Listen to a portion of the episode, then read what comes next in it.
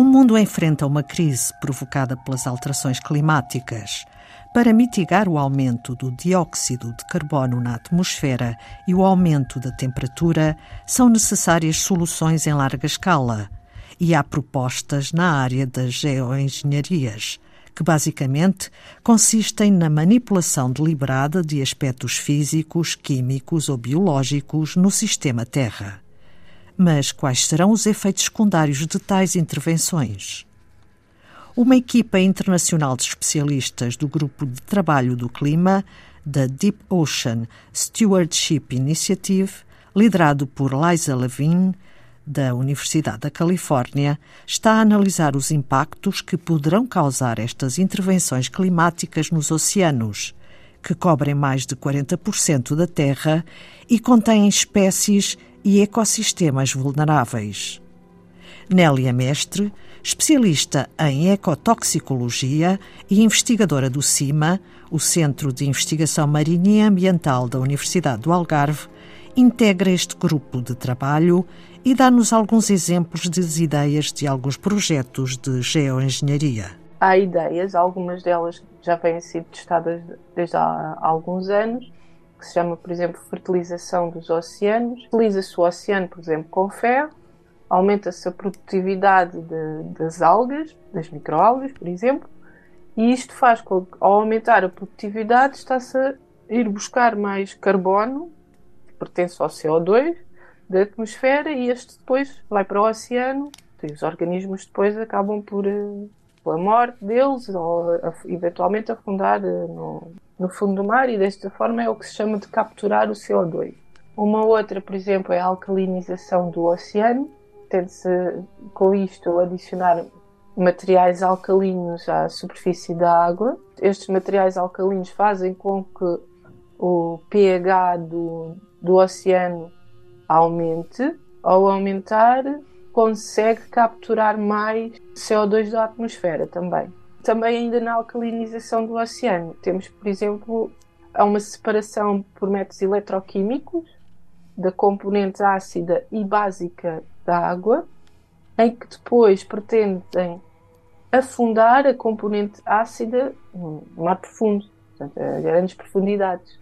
Desta forma, deixando a componente alcalina, que, mais uma vez, estando o pH mais elevado, consegue também capturar mais CO2. Portanto, é este tipo de ideias. Ou ainda, capturar o dióxido de carbono da atmosfera e armazená-lo no fundo do oceano. Para isto ter um resultado à escala global, é? para ter um impacto a baixa concentração de CO2 na atmosfera e baixa temperatura, eventualmente, qualquer destas medidas tem que ser uma escala enorme, gigantesca, que inimaginável, acho eu. Então daí a preocupação. O que o Grupo Internacional de Análise sabe de antemão é que intervenções destas em larga escala irão afetar bastante os habitats do mar profundo, a partir dos 200 metros de profundidade. Como é o que o grupo procura saber.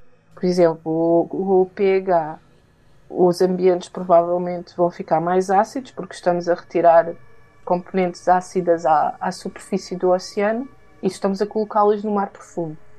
Os habitats podem se tornar mais ácidos e isso tudo vai certamente afetar negativamente os animais que, que, que lá vivem. Depois, por exemplo, com os métodos de adicionar materiais alcalinos, fala-se, por exemplo, de utilizar resíduos da construção civil. Pronto, alguns deles são mais inertes, mas muitos deles vão certamente levar contaminantes. E estes contaminantes uh, certamente vão ter um, uma, uma componente tóxica para os animais, principalmente aqueles que não estão expostos normalmente a nada deste género. Portanto, daí a, a, minha contribuição também para este estudo foi mais na vertente da, da ecotoxicologia, pensar um pouco o que é que cada um destes destas técnicas que é que elas podem alterar ou, ou levar contaminantes para o mar profundo. Por enquanto, esta análise é teórica. A maior parte sim, algumas delas já, já foram testadas, uh, como a fertilização dos oceanos, por exemplo. Já foram feitos uh, alguns testes até, mas depois a consequência não era bem aquela que se queria. Isto foi feito, se não me engano, foi feito perto da Antártica, que era uma zona onde, onde se achava que seria mais efetivo fertilizar os oceanos, porque, porque depois altera todo o ecossistema. Aumenta-se a produção de, de, das microalgas, mas depois a, vai haver uh, outros fatores limitantes que não, que não aqueles que, que se querem melhorar as consequências são mais negativas que os benefícios. Com a realização deste estudo, pretende-se, sobretudo, divulgar o conhecimento científico para que a legislação dos vários países possa garantir a proteção dos ambientes do mar profundo. Porque estas iniciativas são cada vez mais faladas nas grandes reuniões internacionais de alterações climáticas, como as grandes soluções, e quase que soam um pouco como que, ok, nós podemos continuar a nossa vidinha de costume, a poluir por aí, porque depois estes vêm lá com estas ideias de geoengenharia e fica tudo bem. Só que não pode não ser bem assim.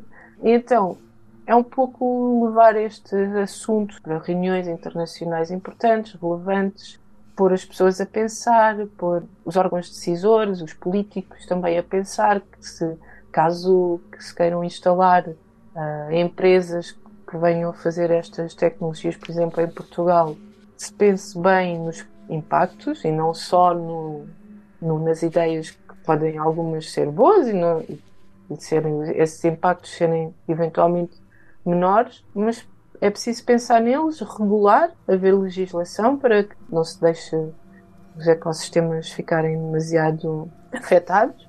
Nélia Mestre, da Universidade do Algarve, uma das investigadoras da equipa internacional que analisou os possíveis impactos que o mar profundo pode vir a sofrer devido às ações de geoengenharia em larga escala, concebidas para mitigar efeitos das alterações climáticas. Também participou neste estudo a investigadora Ana Colasso, do Instituto de Ciências Marinhas da Universidade dos Açores. O estudo pode ser consultado no Insights do Policy Forum da revista Science. E é tudo por hoje. Em Antena 2 Ciência, também disponível em podcast. Regressamos na próxima segunda-feira. Passe uma boa semana.